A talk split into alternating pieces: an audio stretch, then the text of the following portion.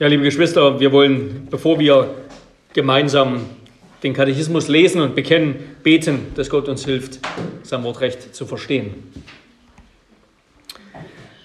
Schöpfer aller Dinge, du wahre Quelle des Lichts und der Weisheit, Ursprung allen Seins, lass doch gnädig deinen Strahl, einen Strahl deines Lichts in die Dunkelheit unseres Verstandes fallen Herr, nimm von uns die doppelte Finsternis, in die wir hineingeboren wurden, eine Finsternis der Sünde und der Unwissenheit. Gib uns einen scharfen Verstand, ein gutes Gedächtnis und die Fähigkeit, die Dinge richtig und grundlegend zu begreifen. Gib mir als deinem berufenen Diener die Gabe, genau zu sein in meinen Erklärungen und die Fähigkeit, mich mit Gründlichkeit und Scharfsinn auszudrücken. Ja, zeige uns den Anfang, leite den Fortgang und hilf bei der Vollendung alles Erkennens, Glaubens und dann auch Tuns. Das erbitten wir durch Jesus Christus, unseren Herrn. Amen. Amen. Wir wollen gemeinsam die Fragen aus Sonntag 24, Fragen 62 bis 64, die ihr auch im Faltblatt findet, wollen wir gemeinsam lesen und damit auch bekennen. Ich stelle die Fragen, wir antworten gemeinsam. Warum können unsere guten Werke uns nicht ganz oder teilweise vor Gott gerecht machen? Weil die Gerechtigkeit, die vor Gottes Gericht bestehen soll, absolut vollkommen sein und dem göttlichen Gesetz ganz und gar entsprechen muss. Aber selbst unsere besten Werke sind in diesem Leben alle unvollkommen und mit Sünden befleckt. Verdienen unsere guten Werke denn nichts, obwohl Gott sie doch in diesem und im zukünftigen Leben belohnen will? Die Belohnung geschieht nicht aus Verdienst, sondern aus Gnade. Macht diese Lehre die Menschen nicht leichtfertig und gewissenlos? Nein, denn es ist unmöglich, dass die, die Christus durch wahren Glauben eingepflanzt sind, nicht die Frucht der Dankbarkeit bringen.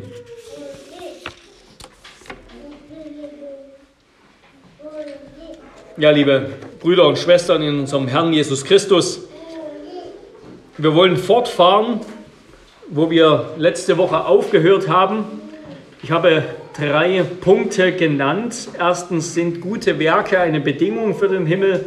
Zweitens, wie werden gute Werke belohnt? Und drittens, führt das Evangelium zu guten Werken oder macht es träge? Wir hatten letzte Woche den ersten Teil der ersten Frage bedacht. Sind gute Werke eine Bedingung für den Himmel? Und das möchte ich abrunden und diese Frage, sozusagen den zweiten Teil dieser Frage ähm, beantworten oder eben nochmal die Frage im Ganzen sehen. Wir haben letzte Woche ausgeführt, dass, oder ich hatte geantwortet, sind gute eine Werke eine Bedingung für den Himmel? Vielleicht könnten wir darauf antworten, nein und ja, beziehungsweise ja in gewisser Weise, nur in, nur in gewisser Weise. Wir haben ausgeführt, dass zum einen der Glaube nur eigentlich in einem uneigentlichen Sinn, nur in einem uneigentlichen Sinn eine Bedingung der Rechtfertigung ist. Ja, der Glaube ist nicht in uns ein, ein Wert, aufgrund dessen Gott sagt, gut, der ist gerecht, sein Glaube, sein, dass er mir vertraut, das ist seine Gerechtigkeit. Nein, der Glaube ist das Mittel, das Werkzeug, haben wir gesagt, durch das wir Christus ergreifen. Er ist die ausgestreckte Hand des Bettlers, mit der wir Christus, mit der wir die, die Gabe der Gerechtigkeit in Christus, der Gerechtigkeit Christi empfangen. Ja, durch den Glauben rühmen wir uns Christi, verlassen wir uns allein auf ihn. Im Glauben bekennen wir, dass wir gerade nichts zu liefern haben und es auf ihn. Deshalb können wir in gewissem Sinn den Glauben als eine Bedingung bezeichnen, denn das ist sozusagen, was Gott will. Gott rechtfertigt nur den, der glaubt, aber dieser Glaube an sich ist eben eher ein Werkzeug, äh, ein Mittel als eine Bedingung.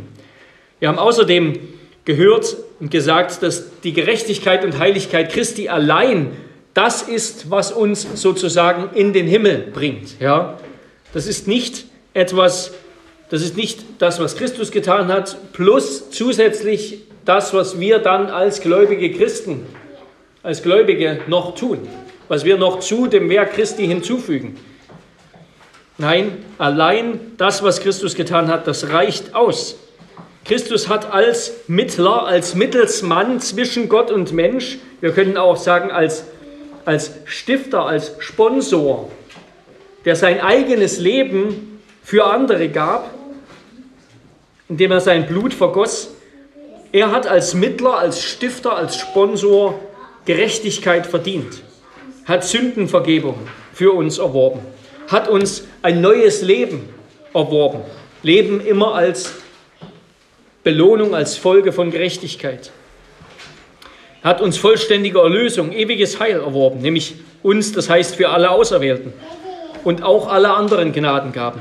Der Adoption, dass wir also Kinder Gottes werden, der Erneuerung, der Wiedergeburt und der Heiligung und auch der Vollendung. Alles hat Christus für uns durch seinen Opfertod, durch seinen Gehorsam erworben.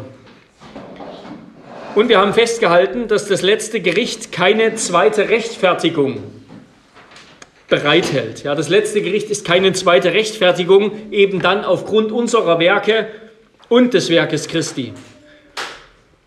Nein, die Rechtfertigung haben wir schon einmal empfangen. Die Rechtfertigung ist etwas, das einmal ein Urteil, das, das bereits ergangen ist. Ja? Unsere Rechtfertigung ist sozusagen die Vorwegnahme des Urteils, das Gott über uns fällen wird, wenn er Gericht hält am Ende, wenn Christus wiederkommt. Ja, es ist die Vorwegnahme dieses Urteils. Paulus schreibt den Korinthern, Gerade in einem Kontext, 1. Korinther 6, gerade in einem Kontext, wo er sagt, Götzendiener und solche, die konstant in Sünde leben, die sind ausgeschlossen vom Reich Gottes, die gehören nicht zum Reich Gottes. Wer konstant sündhaft lebt, wie die Menschen dieser Welt lebt, der gehört nicht zum Reich Gottes. Und dann sagt Paulus, und solche sind etliche von euch gewesen, aber ihr seid abgewaschen, ihr seid geheiligt, ihr seid gerechtfertigt worden in dem Namen des Herrn Jesus und in dem Geist unseres Gottes. Also weil sie abgewaschen, weil sie geheiligt, weil sie gerechtfertigt wurden, müssen die Korinther nicht befürchten, im Endgericht dann wie die Ungerechten, wie die Gottlosen verdammt zu werden, das Reich Gottes nicht zu erben. Unsere Rechtfertigung ist etwas, was wir einmal, ein Urteil, das wir einmal in der Vergangenheit erfahren haben das, was kommen wird, was, was wir erfahren werden, das Urteil, was wir hören werden, wenn Christus wiederkommt, das ist keine zweite Rechtfertigung, sondern das ist sozusagen die, die öffentliche Erklärung, die öffentliche Darstellung dieser Gerechtigkeit. Das ist zum einen die öffentliche Darstellung der Gerechtigkeit Christi, ja, vor aller Welt. Christus ist gerecht, Christus ist wirklich der Sohn Gottes, wirklich der, der er behauptet zu sein. Und es ist auch die Rechtfertigung vor der Welt aller derer, die zu Christus gehören. Aller derer, die jetzt leiden um seines Namens willen. Die werden dann, die werden dann rehabilitiert sozusagen. Dass sie die Wahrheit gesagt haben. Ja, als Heilsgrund vor Gott kommt nur die Barmherzigkeit Gottes in Betracht. So sagt es Calvin. Und auf sie müssen wir uns stellen. Zum Heilsgrund tragen die Werke nichts bei. Der Glaube rechtfertigt ohne die Werke, weil die Werke bei unserer Rechtfertigung nicht in Betracht kommen. Der Glaube allein versöhnt uns mit Gott und macht, dass Gott uns liebt. Nicht aufgrund eines Tatbestandes in uns selbst, sondern in seinem eingeborenen Sohn. So sagt Calvin. Und wir haben zuletzt eben auch gesagt, dass während die Gerechtigkeit Christi vollkommen ist, da gibt es nichts mehr hinzuzufügen. Sein Werk ist vollkommen ausreichend und vollkommen wirksam, um uns ganz und gar zu erretten und hat uns alle Segnungen des Heils erworben. Ist unser Glaube hingegen, mit dem wir diese Gerechtigkeit ergreifen, nicht vollkommen. Ja? Unser Glaube ist unvollkommen. Unser Glaube hat noch reichlich Potenzial zu wachsen, zu reifen, muss gereinigt werden, muss korrigiert werden, vertieft werden, befestigt werden, aber nicht die Gerechtigkeit Christi. Und doch sind die Werke in einem gewissen Sinn für das Heil notwendig. So wird es auch in Frage 86, ich greife hier kurz vor, in Frage 86 unseres Katechismus gesagt. Ich will hier nur einmal die Frage lesen. Da heißt es, da wir nun aus unserem Elend ganz ohne unser Verdienst aus Gnade durch Christus erlöst sind, warum sollen wir gute Werke tun?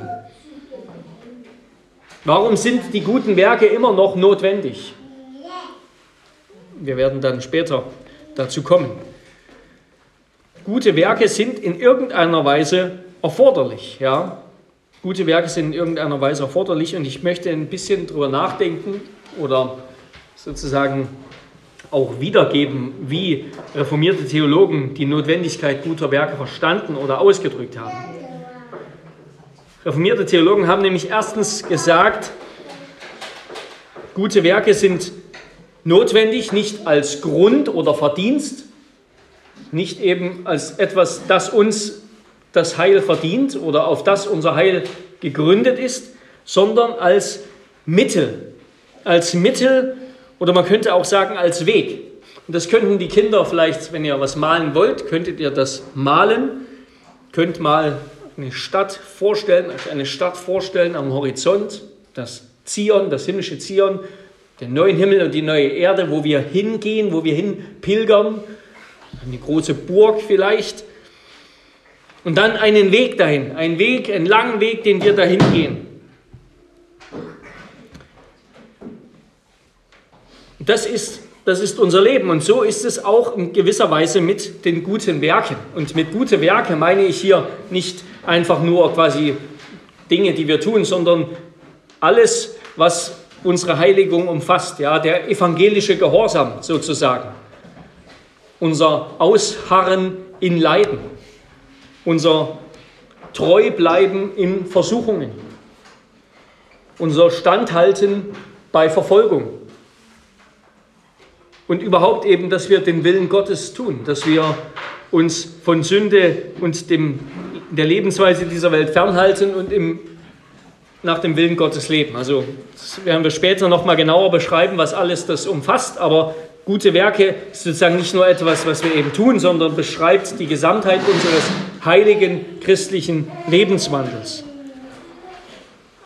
Und gute Werke sind eben jetzt, sie sind, könnten wir sagen, der Weg des Lebens.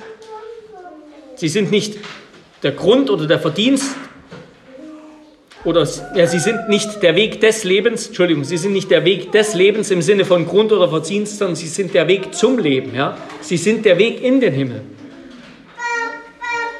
Sie sind die, die notwendige Ordnung oder Form, in der wir das ewige Leben empfangen. Ja, Christus hat uns gerufen, hat erklärt, dass wir zu ihm gehören, auch euch Kinder, hat er schon gerufen und gesagt, dass ihr zu ihm gehört. Er hat uns erkauft, hat uns unter seine Herrschaft gestellt. Wir vertrauen ihm. Und dann hat er uns gesagt, kommt zum Hochzeitsfest des Lammes. Kommt in die himmlische Stadt. Kommt zu mir. Macht euch auf den Weg und kommt zu mir. Das ist euer Leben. Ein Leben auf dem Weg, ein Leben als Pilger zu Gott hin. Und so ist es mit den Werken. Ja, sie sind notwendig wie der Weg zur himmlischen Stadt. Insofern sind sie notwendig. Wenn jemand sagen würde, ja, ich bin zum Fest eingeladen und mir wurde ein himmlisches Erbe versprochen, aber ich gehe nicht hin, ich bleibe hier, soll doch die himmlische Stadt zu mir kommen. Ja, der könnte ewig warten. Der würde nichts erhalten. Ja, die Werke, die guten Werke, ein heiliges Leben, ein heiliger Lebenswandel als Christen sind notwendig, eben wie der Weg zum Leben. Sie sind die Weise, auf die ein Christ lebt, der gerettet wurde, der gerecht gesprochen wurde und der auf dem Weg ist, sozusagen in, die, in das himmlische Zion zum Hochzeitsfest des Lammes.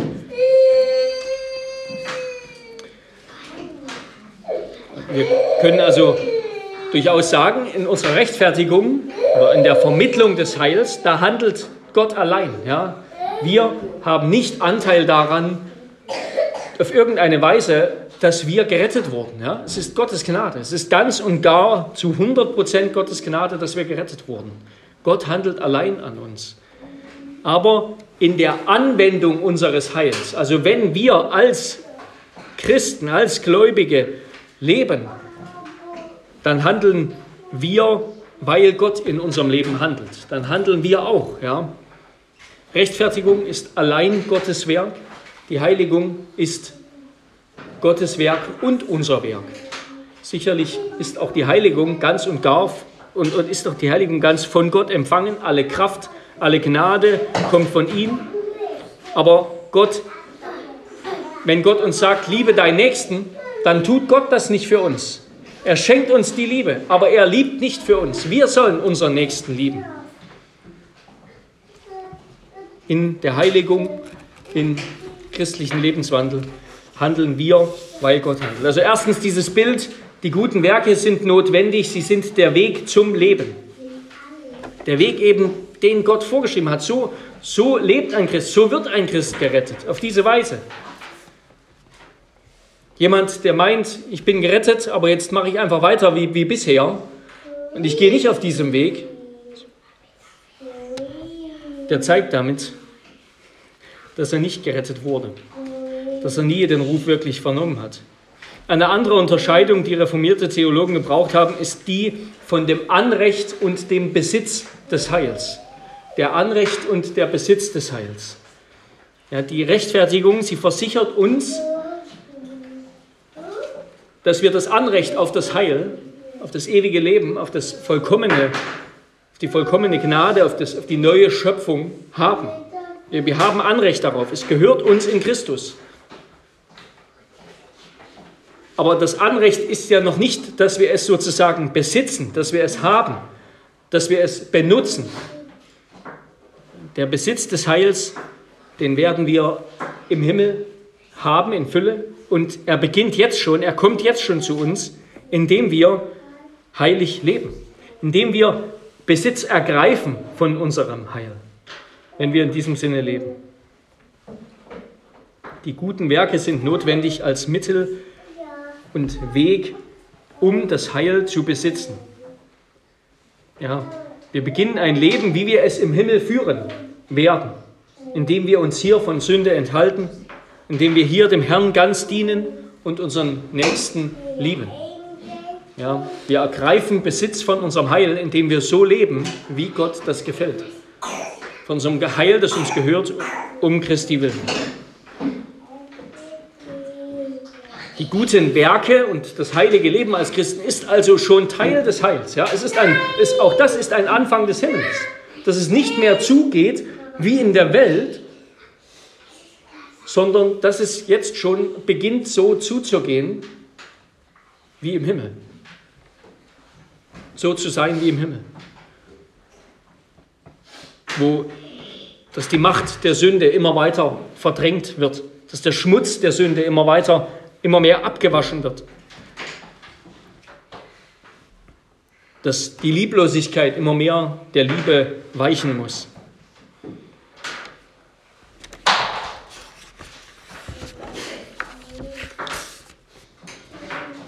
Und dann will ich noch ein drittes Bild, das eben gebrauchen, nämlich das Bild der Frucht. Die guten Werke sind notwendig wie die Frucht an dem Baum, die zeigt, was es für ein Baum ist. Wollen wir mal, möchte ich mal lesen aus dem Propheten Jesaja, Kapitel 5, die Verse 1 bis 3. Da können die Kinder mal mit zuhören, da möchte ich gleich die Kinder nämlich was fragen. Okay?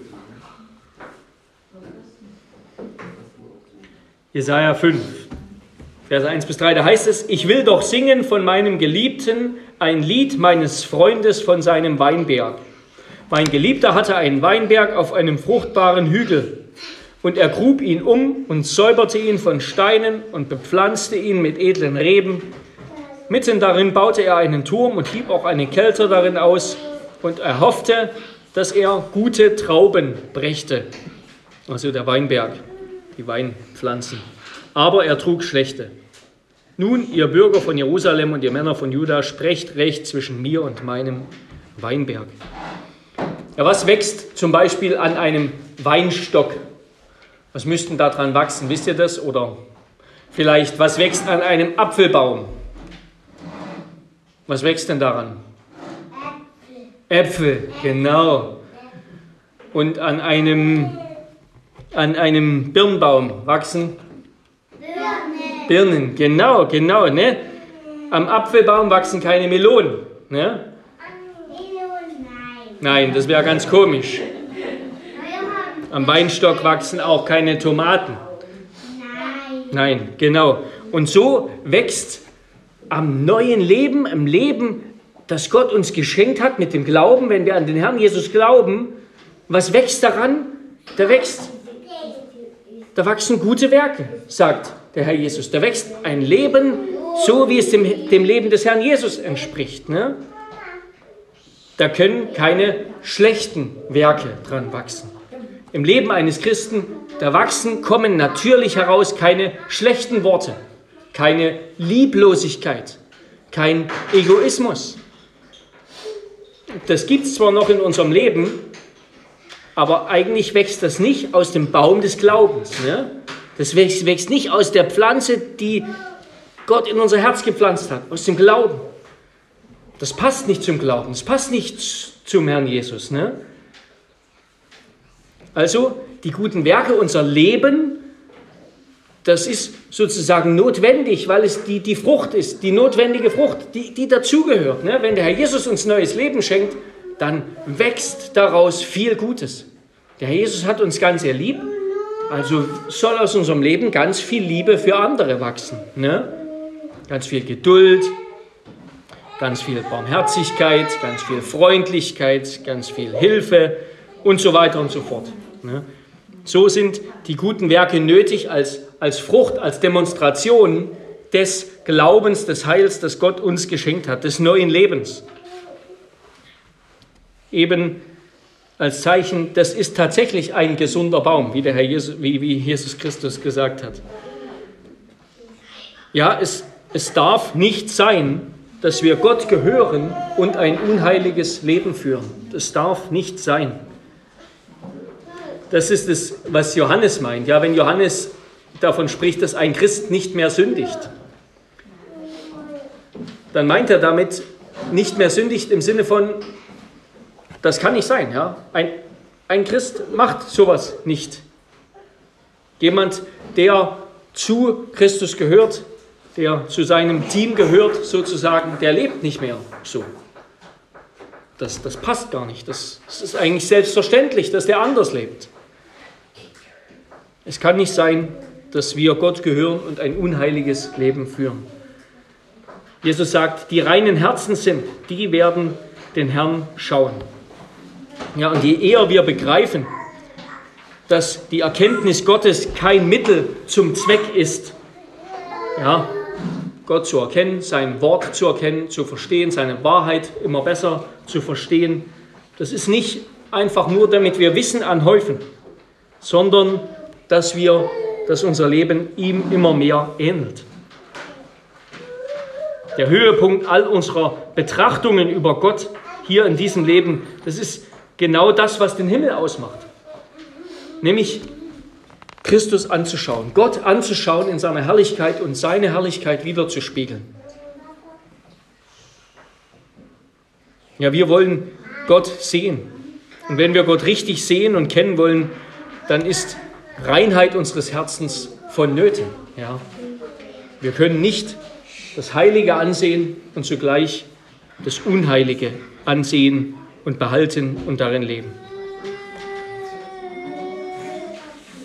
Ja, wir können auch sagen, das ist vielleicht ein Vergleich für die, für die Jungs, der Glaube, wenn wir mal den Glauben an Jesus Christus bekennen, Glaubensbekenntnis ablegen, sagen, ich glaube an den Herrn Jesus, dann ist das wie ein Fahneneid, ja, wie ein Fahneneid, den ein Soldat ablegt auf seine Land, auf das Land, dem er dient, in der Armee, in dem Heer, an dem er dient. Und dieser Fahneneid, der muss sich dann ausdrücken. Der soll dann zum Ausdruck kommen in den Taten, in dem Handeln dieses Soldaten.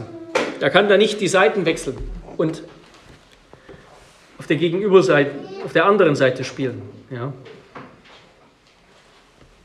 Und das, das, ja, die Seiten des Neuen Testaments, auch des Alten Testaments sind davon voll. Ja. Paulus geht davon aus, dass der Glaube einer Person bewiesen werden kann, geprüft werden kann an seinen Taten und dass er auch geprüft werden muss. Er ermahnt uns, dass wir unsere Loyalität, unsere Treue gegenüber dem Herrn immer wieder erneuern, immer wieder korrigieren, wenn wir in Sünde gefallen sind, umzukehren, Buße zu tun, um Vergebung zu bitten und wieder neu dem Herrn die Treue zu schwören und ihm zu folgen. Paulus ruft seine Hörer auf, ihren Glauben anhand ihres Verhaltens zu überprüfen.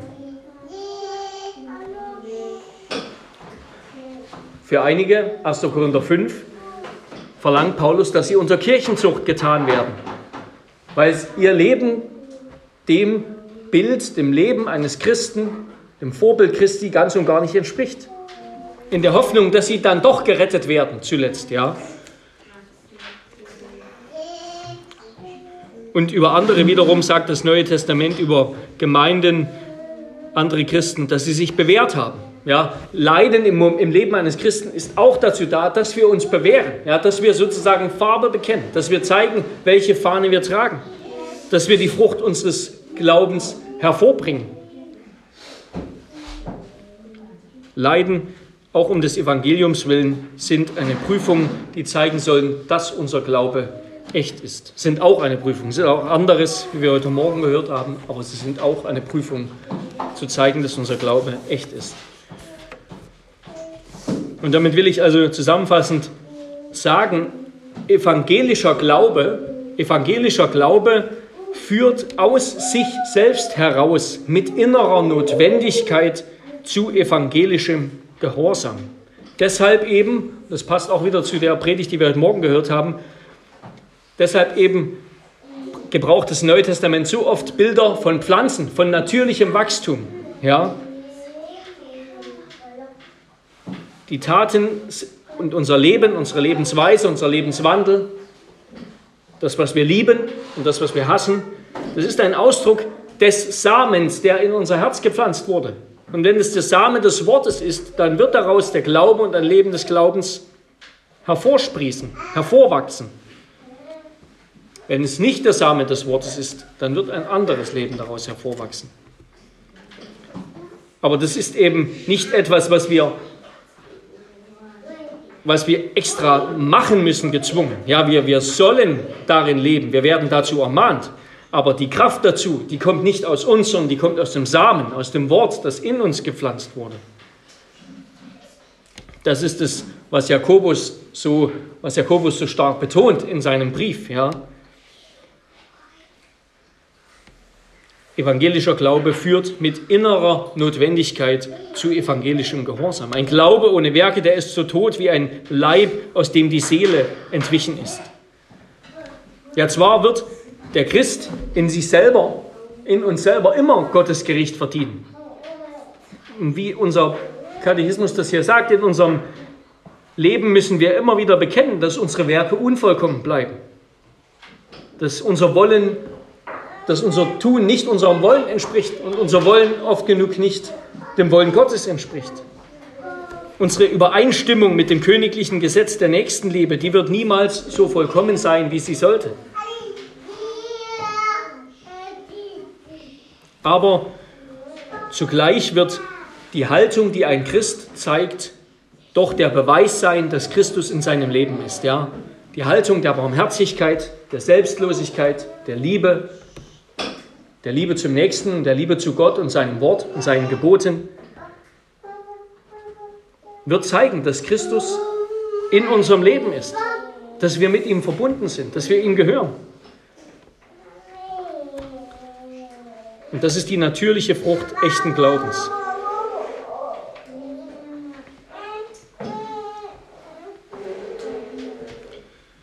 Ja, und eben auf der Grundlage dieser Einheit mit dem gekreuzigten, mit dem auferstandenen Jesus Christus, der das Gesetz für uns erfüllt hat, haben wir die Zuversicht im Gericht Gottes als gerecht erwiesen zu werden. Ja, der Glaube, der kann nicht rechtfertigen, wenn er ohne Werke ist, denn dann ist er toter Glaube, ja? Dann ist er bloß eine Einbildung. Lebendiger Glaube hat immer Werke. Die Reformatoren, alle möglichen Theologen haben immer wieder das Bild gebraucht, der Glaube kann von den Werken ebenso wenig geschieden werden wie die Sonne von ihrer Wärme. Ja? Die Sonne bringt Licht, aber sie bringt auch Wärme. Und so bringt Gottes Wort, wirkt Gottes Wort den Glauben und es wirkt dann auch die Wärme der Liebe, der Nächstenliebe, der Werke. Der Glaube kann ebenso wenig von den Werken getrennt werden wie die Sonne von ihrer Wärme. Ja, vielleicht nochmal ein ganz praktisches Beispiel. Wie ist es mit, mit dem Glauben, unseren Werken und der Rechtfertigung? Es gibt ja solche Großhandelsketten, zum Beispiel Selgros oder Metro, wo man nur einkaufen kann, wenn man Geschäftskunde ist. Also wenn man so einen jährlichen Beitrag vielleicht bezahlt oder wenn man irgendwie eine Mitgliedskarte hat, weil man eben vielleicht wie zum Beispiel unsere Gemeinde, weil man ein Verein ist oder weil man eben eine Firma besitzt, ein, ein Geschäftskunde ist sozusagen. Nur unter dieser Bedingung, unter dieser Voraussetzung kann man dort einkaufen. Dann bekommt man eine Kundenkarte. Eine Kundenkarte, mit der man dann ins Geschäft darf, um einzukaufen. Und ja, diese Karte, die ist notwendig, um ins Geschäft zu kommen.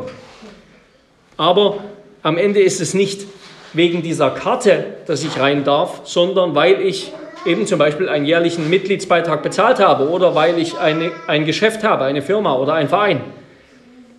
Die Karte, die ist lediglich die sichtbare Auszeichnung die ist der Beleg, dass man die Bedingungen erfüllt hat, um dort einkaufen zu können. Und ebenso ist auch der rechtfertigende Opfertod Christi der Preis, der ein für alle Mal bezahlt wurde.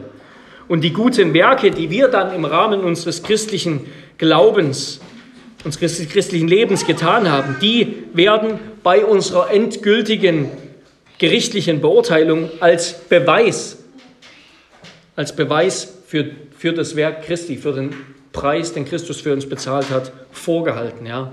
Sie sind die Karte, sie sind das Zeichen, dass wir die Bedingungen erfüllt haben, dass Christus die Bedingungen für uns erfüllt hat.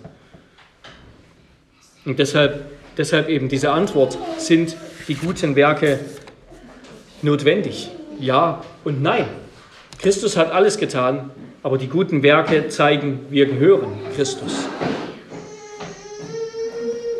Und ich will abschließen mit einem Zitat einer frühchristlichen Schrift, nämlich dem ersten Clemensbrief. Clemens, der schrieb über die Heiligen des Alten Testaments und dann auch von den Christen, also von uns heute. Ich zitiere ihn zum Abschluss. Alle gelangten nun zu Ehre und Größe, nicht durch sich selbst oder ihre Werke oder die Gerechtigkeit, die sie übten, sondern durch Gottes Willen. Auch wir, die wir durch seinen Willen in Christus Jesus berufen wurden, werden also nicht durch uns selbst gerechtfertigt, noch durch unsere Weisheit, Einsicht, Frömmigkeit oder durch Werke, die wir in Heiligkeit des Herzens vollbrachten, sondern durch den Glauben, durch den der allmächtige Gott alle von Anfang an gerechtfertigt hat. Ihm sei die Ehre von Ewigkeit zu Ewigkeit. Amen. Was sollen wir demnach tun, Brüder? Sollen wir nachlassen mit den guten Werken und die Liebe aufgeben, weil wir schon gerechtfertigt wurden? Möge der Herr dies doch bei uns ja nicht geschehen lassen. Vielmehr wollen wir uns beeilen, mit beharrlicher Bereitwilligkeit jedes gute Werk zu vollbringen denn der Schöpfer und Herr des Alls selbst frohlockt über seine Werke, frohlockt über die guten Werke. Gott freut sich über die guten Werke, die er in uns hervorbringt. Und das soll uns ultimativ eine Motivation sein. Amen. Ich schließe mit Gebet. Herr unser Gott, du hast nach deiner großen Güte mit uns gehandelt Du hast uns die unermesslichen, ja die unfassbaren Schätze deiner Gnade eröffnet, aufgetan. Darum bitten wir dich, allmächtiger Gott, lass uns daran denken, wer wir sind. Und lass uns darüber Leid tragen, dass wir in uns selbst Sünder sind. Lass uns nicht vergessen, was wir für Menschen waren, als du uns angenommen hast als deine Kinder. Ja, wie oft haben wir dich erzürnt und haben deinen Bund gebrochen, auch seither. Herr, lass uns aber in unserer Unehre dir die Ehre geben und in Demut deinen Namen stets verherrlichen, bis wir an jener Herrlichkeit Anteil haben, die uns dein Sohn dein einzig geborener Sohn, erworben hat durch sein eigenes Blut. Das beten wir in seinem Namen. Amen.